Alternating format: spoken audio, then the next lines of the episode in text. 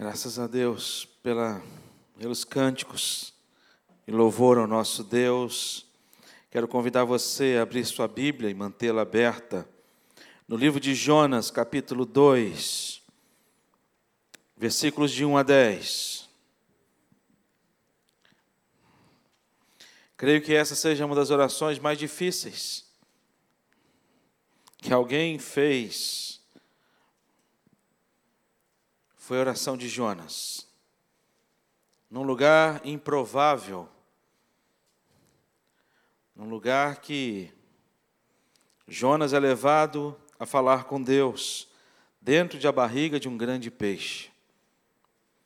Eu não sei se você já viveu alguma experiência no mar, mas o mar, ele traz para a gente um medo muito grande. Eu tenho um medo muito grande. Uma vez eu fui com meu amigo na praia e a gente tinha uma boia de caminhão. Nós fomos na boia e aí, Paulo, a maré nos levou. E minha mãe tinha dito para mim, você, Davidson, 11 horas você esteja em casa para poder almoçar. A minha maior preocupação não era o mar me levar, era o horário de chegar em casa depois das 11, porque se eu chegasse depois das 11, mamãe ia ter uma conversa muito séria comigo. E foi levando. E cheguei para o meu, meu, amigo e falei assim, rapaz, vamos despedir de, de tudo, porque Deus vai nos levar. O medo de botar o pé dentro da água e vir um tubarão. E aí a gente ficava com os pés em cima da boia, até ver um barquinho de longe. E pela graça de Deus, esse barquinho veio à nossa direção. O cara estava pescando. E eu olhava para a terra e via a terra cada vez mais longe. Então, fomos resgatados pelo barco, e eu disse para o dono do barco, agradeci a ele por ter me salvo, e eu disse para ele: tem como o senhor me levar para a terra para eu poder chegar em casa antes das 11?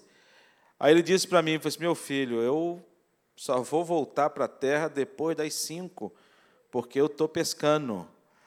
E eu pensei, se eu não morrer afogado, eu vou morrer quando chegar em casa. Mas continuei firme, minha mãe estava muito preocupada comigo, e graças a Deus consegui chegar. Mas o quanto eu orei naquela boia. A maré me levando e eu orando, Senhor, me salva, Senhor, me acorde. Senhor, não me deixe, não me largue, não me abandone. Fazíamos orações silenciosas, orações em dupla, oração audível. Fazíamos diversas orações pedindo a Deus o socorro do Senhor. E eu fico imaginando Jonas nas profundezas do mar, dentro da barriga de um peixe, fazendo esta oração do capítulo 2. Olha o que ele diz. Então Jonas, do ventre do peixe, orou ao Senhor seu Deus e disse: Na minha angústia clamei ao Senhor, e ele me respondeu. Do ventre do abismo gritei, e tu me ouviste a voz, pois me lançaste no profundo, no coração dos mares, e nas correntes das águas me cercou. Todas as tuas ondas e todas as tuas vagas passaram por cima de mim. Então eu disse: Lançado estou diante dos teus olhos, tornarei porventura a ver o seu santo templo. As águas me cercaram até a alma, o abismo me rodeou e as algas me rolaram na minha cabeça. Desci até os fundamentos dos montes, desci até a terra, cujos ferrolhos se correram sobre mim. Para sempre, contudo, fizeste subir da sepultura a minha vida. Ó Senhor, meu Deus, quando dentro de mim desfalecia minha alma, eu me lembrei do Senhor e subiu a ti a minha oração no teu santo templo. Os que se entregam à idolatria vã abandonam aquele que lhes é misericordioso. Mas com a voz do agradecimento eu te ofereci, eu oferecerei sacrifício e que votei pagarei. O que votei pagarei. Ao Senhor pertence a salvação. Falou, pois, o Senhor ao peixe, e este vomitou Jonas na terra. Deus, o Senhor é aquele que fala com peixe e dá ordem a peixe, e o peixe lhe obedece. O Senhor é aquele que dá ordem ao vento, e o vento lhe obedece. O Senhor é aquele que dá ordem ao mar, e o mar lhe obedece. O Senhor é aquele que dá ordem a tudo, e tudo lhe obedece. Por isso nós podemos dizer que o nosso Deus é um Deus forte. Fale ao nosso coração, através desta palavra e desta porção da tua palavra, em nome de Jesus. Amém. Amém. Meus queridos irmãos e irmãs, quando a gente olha para esse texto, a gente sabe o contexto dele, que foi devido a uma desobediência de Jonas. Deus havia dito para Jonas: Jonas, dispõe-te, vai para Nínive, porque eu tenho um propósito em Nínive. Jonas, naquele mesmo momento, ele traz ao seu coração e uma resposta pronta para Deus.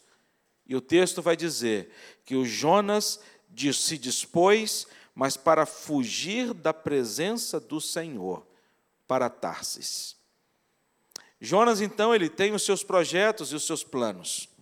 E quando nós começamos esta mensagem falando sobre esse tema, o Deus forte, e esse é o tema dessa série de mensagens que nós vamos compartilhar ainda neste mês, falando deste Deus que de fato ele é forte.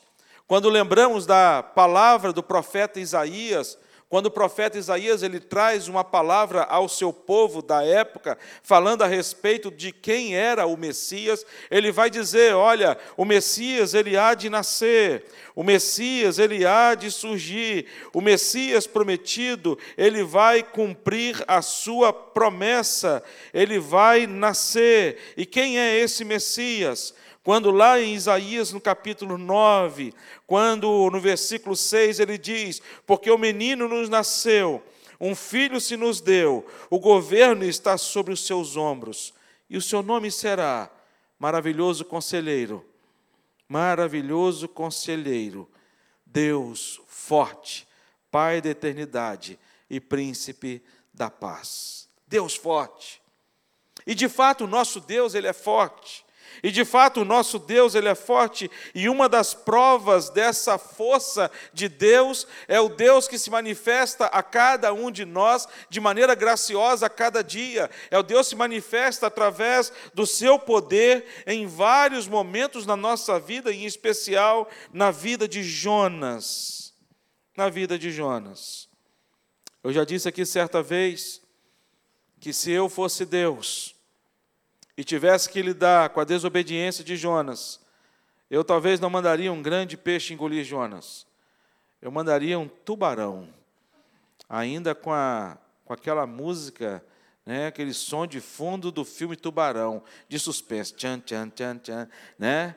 E Jonas vindo aquela barbatana chegando, você barbatana o nome daquilo, né? Aquele negócio chegando, o desespero de Jonas voltar para o barco, Senhor, eu me arrependo. Eu faria uma outra história.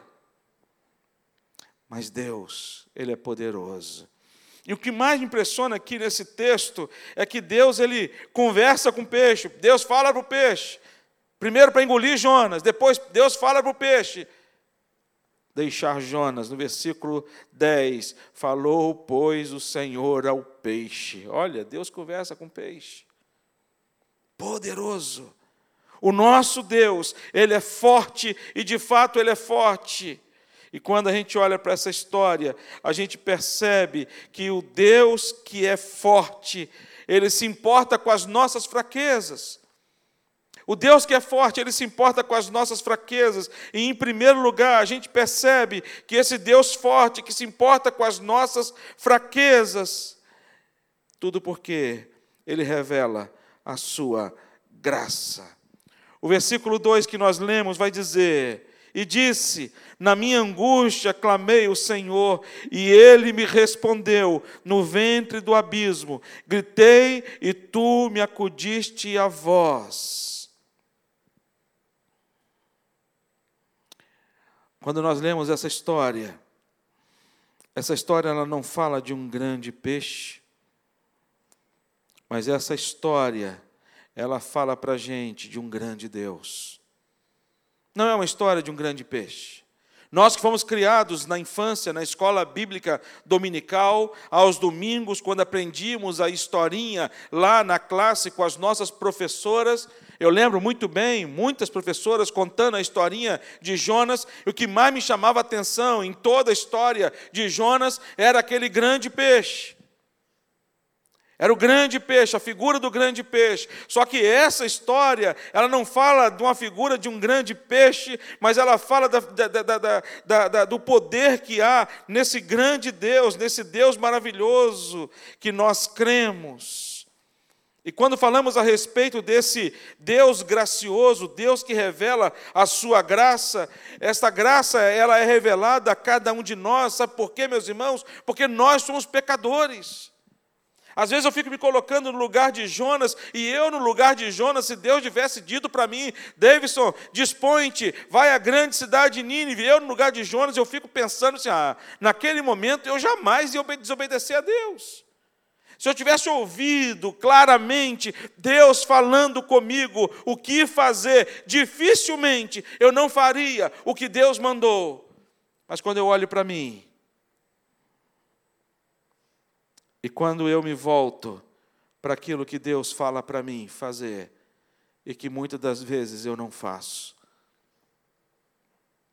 muitas coisas que Deus fala para mim fazer, e eu não faço. Apóstolo Paulo sofria, sofria, a ponto de dizer: o bem que eu quero fazer, esse eu não faço, mas o mal está sempre diante de mim. E a gente olha para esse texto e percebe a natureza humana da desobediência. Quando a gente começa a olhar a vida de Jonas e percebemos que Jonas havia um coração forte da desobediência. Jonas havia no seu coração a falta de amor, um preconceito muito grande contra os ninivitas um sentimento até de ódio. No entanto, que quando ele prega, ele sobe no alto do morro para poder ver se de fato Deus haveria de destruir o povo, e ele se entristece, porque Deus exerceu a sua graça e a sua misericórdia sobre os ninivitas. Nós não somos melhores do que ninguém. Jonas teve que aprender isso que ele não era melhor do que ninguém, que era tão pecador. Por isso que esse Deus tão forte é um Deus que revela, um Deus que se importa com as nossas fraquezas, porque nós somos pecadores. A Bíblia vai dizer que não existe um justo sequer, nenhum. A Bíblia vai dizer que todos nós pecamos e todos nós carecemos da graça de Deus. Por que, que Deus se importa com as nossas fraquezas? E por que, que Deus, nesta, desse importar com as nossas fraquezas, Deus revela a sua, a, sua, a sua graça sobre nós? Não apenas porque de fato nós necessitamos desta graça, porque somos pecadores, mas porque Deus tem uma aliança conosco. É uma aliança. Esta aliança ela começou lá em Abraão, quando Deus ele separa Abraão, fala para Abraão: Abraão, sai da sua terra, da sua parentela e vai para um lugar que eu te mostrarei. E Abraão então sai da sua terra, da sua parentela e começa ali uma aliança com Deus. E esta aliança é firmada com Deus através de Abraão para o nascimento do Messias. Deus tinha um propósito na vida do povo judeu. No entanto, que Deus disse para o povo judeu: Olha, através de vocês muitas nações serão abençoadas. E de fato, nós fomos abençoados por conta da nação judaica, porque através dela nasceu o Messias, o nosso Salvador. E Jesus então ele faz uma nova aliança. Não mais uma aliança firmada num pacto de Abraão, mas uma aliança firmada no pacto em Jesus Cristo. Quando Jesus ele diz para a gente: Olha, este é meu sangue, este é meu corpo, é a nova aliança do meu sangue e essa nova aliança não é mais o sangue, o sangue, que corre nas nossas veias, que traz, a, através da nossa genealogia, nossa ligação com o povo judaico, mas a nossa crença de que Jesus de fato é o Messias, que Jesus de fato veio a este mundo com o propósito de salvar a minha vida, de se entregar por mim e por você. E quando nós entregamos a nossa vida a esse Jesus e o reconhecemos como Senhor e Salvador da nossa nossa vida. Esse Deus forte, que se importa com as nossas fraquezas, Ele revela a Sua graça, porque somos pecadores, mas também porque Ele fez uma aliança. E Deus, quando faz uma aliança, a aliança de Deus, ela jamais é quebrada. E último lugar aqui nesse ponto, a graça de Deus, ela revela não apenas que a graça sobre os nossos pecados, a aliança, mas porque Deus tem um propósito. A graça de Deus, ela tem um propósito. Ela não é sem propósito. E quando falamos a respeito desse propósito, é o propósito de quem a quem de quem será usado. A graça de Deus, ela é revelada na vida daquelas pessoas que Deus usa e é usado pela graça. Todas as pessoas na Bíblia que você perceber e ler a história, você vai perceber que homens e mulheres, eles foram chamados por Deus e em todos os momentos eles vão dizer que eles foram chamados por Deus pela sua graça. Maria, por exemplo, mãe de Jesus, ela vai dizer: A minha alma engrandece ao Senhor, meu espírito se alegrou em Deus, o meu Salvador. Ela vai falar de graça sobre a vida dela. Apóstolo Paulo vai falar a respeito da sua vida e muitas outras pessoas. Propósito de quem será usado é movido pela graça de Deus, assim como Jonas. Por que, que Deus trouxe graça sobre a vida de Jonas? Porque Deus tinha um propósito na vida de Jonas. E Deus, quando tem um propósito, Deus não muda, Deus não altera. Por isso, esse Deus forte, eu quero dizer para você que está aqui e para você que está em casa, o nosso Deus é um Deus forte e é um Deus que tem um propósito na sua vida, na minha vida. E os propósitos de Deus, assim como disse Jó, jamais poderão ser frustrados jamais poderão ser frustrados. Segunda coisa que a gente aprende, que o Deus forte, que se importa com as nossas fraquezas, que resulta na nossa dependência para com Ele. O versículo 4 vai dizer: Então eu disse, lançado estou diante dos teus olhos, tornarei porventura a ver o teu santo templo. Jonas aqui ele traz ao seu coração a dependência total de Deus. Deus coloca Jonas numa situação em que ele não tem outra forma, outra forma, outro outro lugar, outra pessoa para poder buscar a não ser Deus.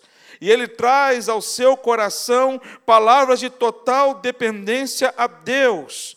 E essa dependência a Deus, ela é reconhecida Primeiro, pela voz do Espírito Santo de Deus. Algumas pessoas têm uma dificuldade muito grande em reconhecer, reconhecer a dependência a Deus e viver na dependência de Deus. Algumas pessoas, elas vivem na dependência de Deus apenas pela voz do Espírito Santo de Deus. Algumas pessoas. Por exemplo, quando a gente olha para a história de Levi, eu acho que um dos encontros mais interessantes da palavra de Deus, e um dos chamados assim que mais me chama a atenção é o chamado de Levi, Mateus, quando Jesus ele chega para Levi e diz apenas o que para ele? Segue-me. Oh, pensa. Segue-me. E a Bíblia fala que ele deixou tudo e seguiu, ainda deu uma festa para poder compartilhar com os amigos dele o encontro com o Messias. Mas também, quando a gente olha para um outro momento de outro personagem bíblico que obedeceu apenas em ouvir a voz de Deus, foi o apóstolo Paulo. Apóstolo Paulo foi aquele que programou sua segunda viagem missionária já tinha feito todo o cronograma de viagem. Eu tive agora, semana passada, ao sertão, e no sertão eu visitei, fui em Brotas de Macaúbas, em algumas cidades, e o segundo dia da viagem eu ia para Lapão. Então, fiquei dois dias na Bahia, semana passada, e eu ia para Lapão. E aí um dos pastores, o reverendo Jeremias, que estava com a gente na viagem, falou assim, olha, eu queria conhecer um outro lugar, porque nós falamos desse outro lugar, que havia uma necessidade muito grande de, de, de nós irmos e começarmos um trabalho nessa nova cidade chamada Pindobaçu, uma cidade das esmeraldas, uma cidade que é um garimpo muito grande de esmeralda, e nós íamos conhecer, porque apesar da riqueza dessa cidade e do povoado onde é retirada as esmeraldas, há uma pobreza muito grande. Os irmãos não têm ideia da pobreza e pobreza material e pobreza espiritual, uma exploração infantil, sexual, um negócio assim é, que causa repulsa no, sabe, coisa horrível. E o pastor Jeremias quis conhecer essa cidade. Nós mudamos a viagem. Teve uma alteração de voo, teve que falar com o piloto para poder alterar voo, ver qual aeroporto que íamos descer mais perto, para poder descer, poder qual carro que ia buscar a gente. Mudamos toda, durante a viagem nós alteramos o trajeto. Apóstolo Paulo também, apóstolo Paulo foi aquele que estava na viagem missionária e Deus fala para ele: "Olha, você tem que mudar a sua viagem missionária. Vai ter que alterar. E apóstolo Paulo, na mesma hora, ouve a voz do Espírito Santo de Deus.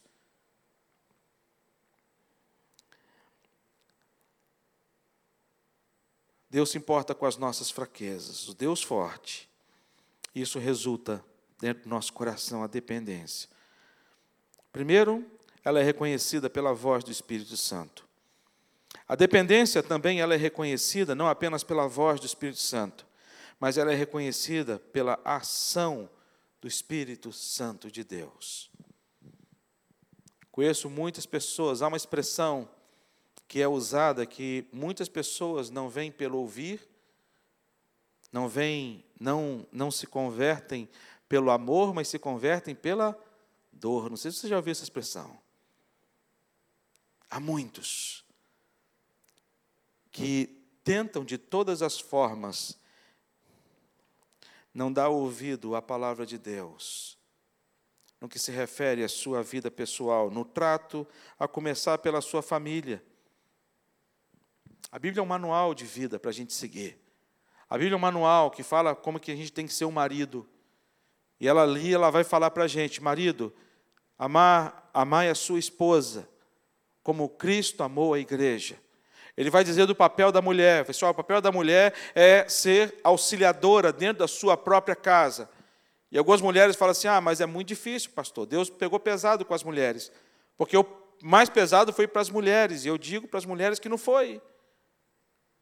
O mais difícil recai sobre nós, homens, sacerdotes. Que ele vai dizer: ame a sua esposa como Cristo amou a igreja. E a pergunta é: como é que Cristo amou a igreja? dando a vida por ela. Como é que Cristo amou a igreja? Quando Jesus estava diante da sua igreja e foi perguntado para a sua igreja: quem que vocês amam mais? Barrabás ou Cristo? Qual foi a resposta da igreja? Nós amamos mais Barrabás na frente de Cristo. E Cristo, mesmo assim, não deixou de amar a sua igreja não deixou de amar a gente.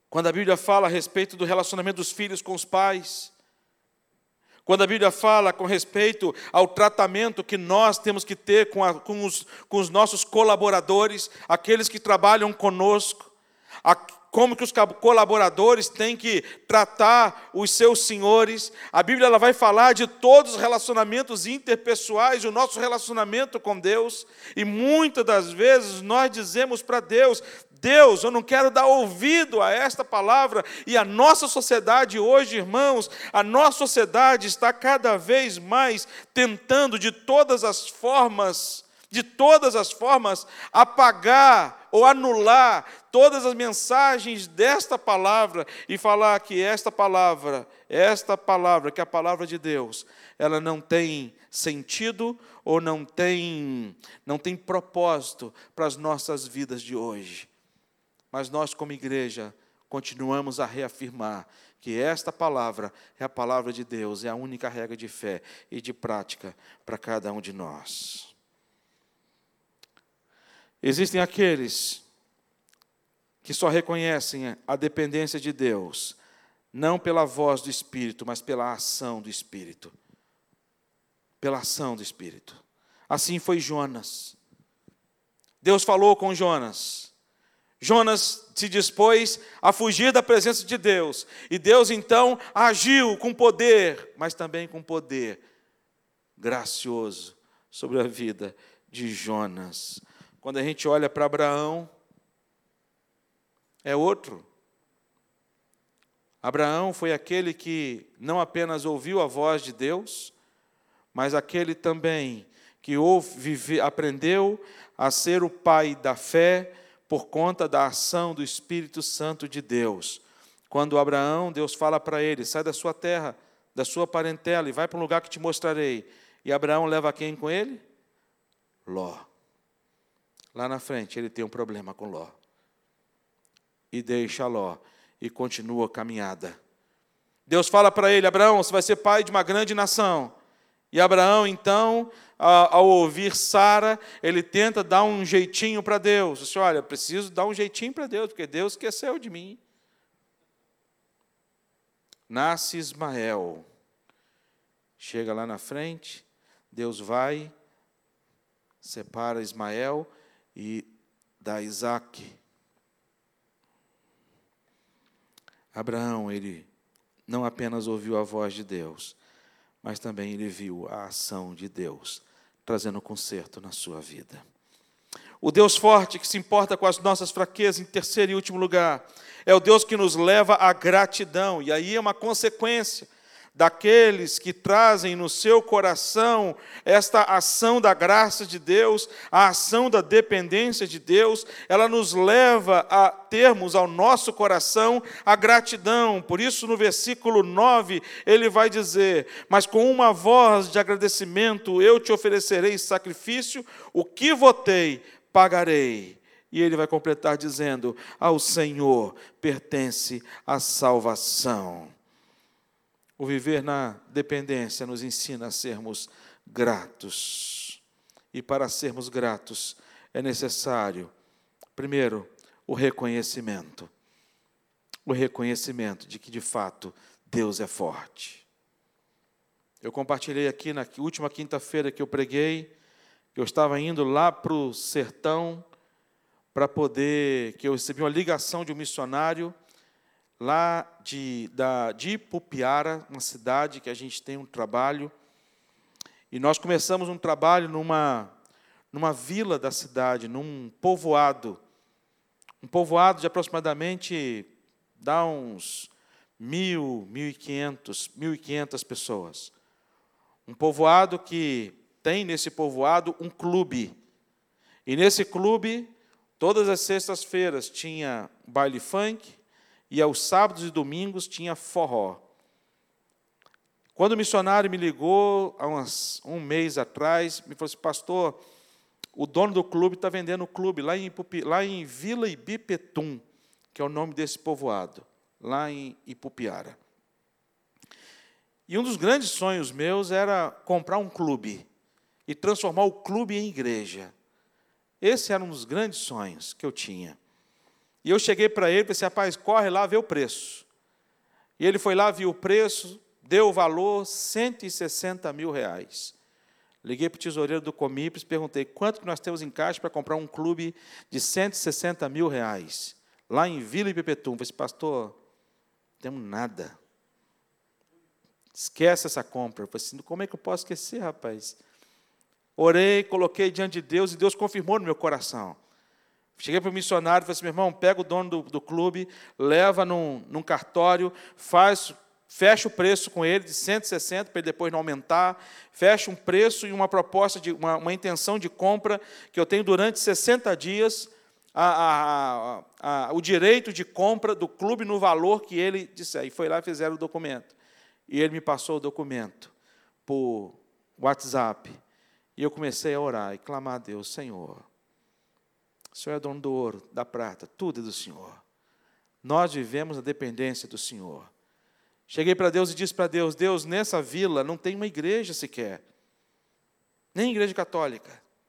As pessoas quiserem ir uma igreja naquela vila, eles têm que andar em torno de sete, oito quilômetros para poder ir a uma, chegar a uma igreja. Lá não tem igreja nenhuma. Dá-nos esta graça. Nós temos uma casa alugada nessa vila, neste povoado, e nós temos neste povoado 147 crianças matriculadas em reforço escolar, musicalização, esporte, futebol e outras coisas mais. E eu pedindo a Deus. A diretoria do Comipre se reuniu, falou assim, Deus, vão entrar na, na campanha para a gente poder comprar esse clube. E eu fui lá, e liguei para o dono do clube e pedi para ele para poder a gente fazer um culto no clube. E ele autorizou. Nossa igreja foi lá, limpou o clube, os nossos missionários foram lá, limparam o clube, botaram 120 cadeiras dentro do clube. E nós fomos. Quando chegamos no clube, nós entramos, consagramos ao Senhor, e eu então, no final do culto, chamei o dono do clube. No meio do culto, Finalzinho do culto, chamei ele na frente, falei, senhor, eu quero fazer uma aliança com o senhor para a gente comprar esse clube. Eu tenho 60 dias para poder levantar o recurso. Ele disse, é. Eu falei assim, eu não vou chorar preço, não vou fazer nada, mas eu quero fazer uma aliança. Quero que o senhor lacre aquela porta. O senhor tinha alguma, algum show daqui para frente? Ele falou assim, eu tenho um show, sexta-feira o funk, no sábado vai ter a banda tal, no domingo a banda Y. E eu cheguei para ele e falei assim: só compra esse clube se o senhor fechar aquelas portas e nós só abrimos aquelas portas ali para poder realizarmos um outro culto aqui dentro. E ele falou assim: mas vou ter que desmarcar. Eu falei assim: olha. E eu falei assim: olha, as pessoas são testemunhas. E ele foi me deu a mão e falou assim: está fechado. E nós fechamos. E aí eu disse naquele, naquela ocasião, eu falei assim, meus irmãos, aqui muitos pais perderam seus filhos. Aqui foi um lugar onde muitos pais sepultaram seus filhos espiritualmente. Muitos maridos perderam as suas esposas aqui dentro. E muitas esposas perderam os seus maridos aqui dentro. Muitas mortes foram geradas. Mas a partir de agora, esse lugar aqui é um lugar que vai gerar somente vida. E foi aquela vibração. E aí eu perguntei para as pessoas: olha, se você quiser fazer parte desta igreja, peço você para se colocar nos lados e dê as mãos. Não ficou uma pessoa, todas as cadeiras estavam ocupadas, mais de 100, 120 cadeiras, mais gente em pé. Fez aquele círculo grande. E nós, naquele momento, consagramos aquele lugar para a adoração, para o louvor, para a glória do nosso Deus. Nós levantamos 120, 160 mil reais, mais 20 mil reais para poder fazer as obras necessárias de reforma. Tudo por quê? Porque nós dependemos tão somente de Deus. Deus se importa com as nossas fraquezas, que nos leva à gratidão. E como que nós agradecemos a Deus? E aí ao reconhecimento. Muito mais do que o reconhecimento, a humildade. E a gente aprende com Jesus Cristo.